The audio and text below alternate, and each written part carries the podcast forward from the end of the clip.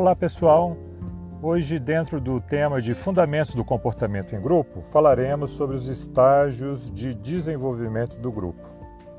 Os grupos geralmente passam por um processo evolutivo que podemos chamar de modelo de cinco estágios de desenvolvimento do grupo.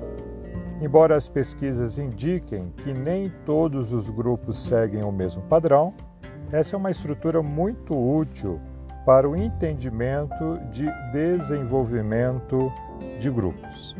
Então, veremos agora esse modelo. O modelo de cinco estágios.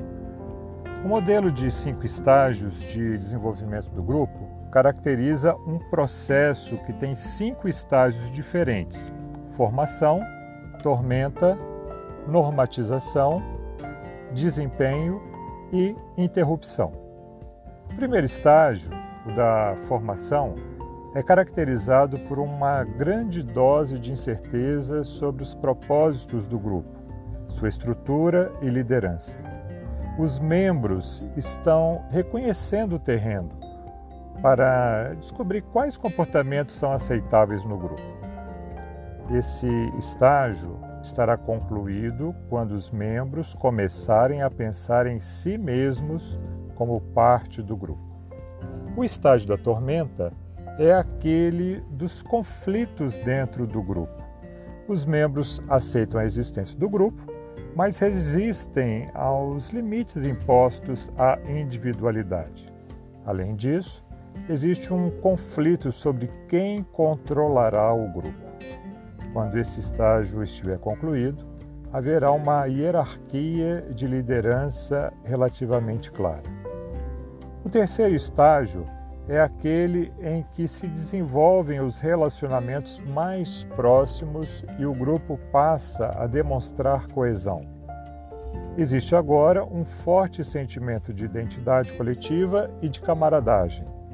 Esse estágio de normatização se completa quando a estrutura do grupo se solidifica e assimila um conjunto de expectativas comuns que definem qual deve ser o comportamento correto de seus membros.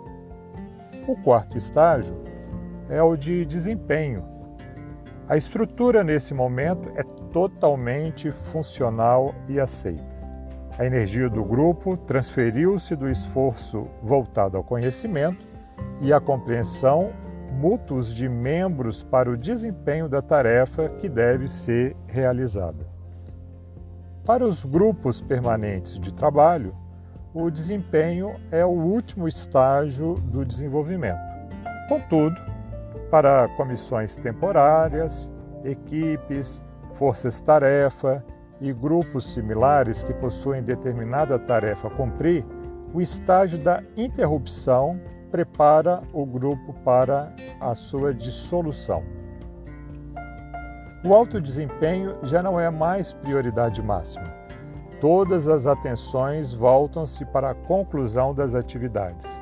Alguns membros do grupo se mostram otimistas, confiantes e suas realizações, ao passo que outros se mostram abatidos, sentindo a perda da camaradagem e da amizade que nasceu no convívio com o grupo.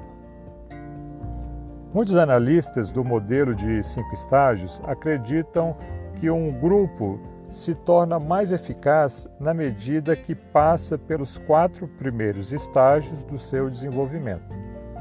Embora essa premissa seja geralmente verdadeira, o que torna um grupo eficaz é algo mais complexo.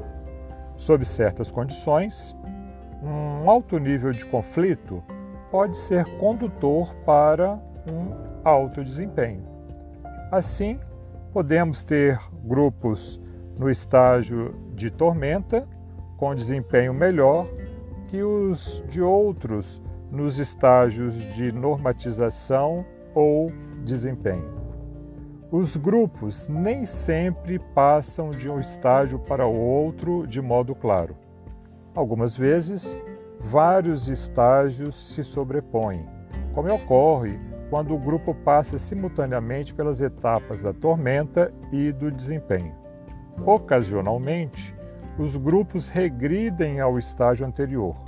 Portanto, mesmo os maiores defensores desse modelo não sustentam todos os grupos seguem o processo de cinco estágios, nem que o estágio de desempenho é sempre o mais desejável.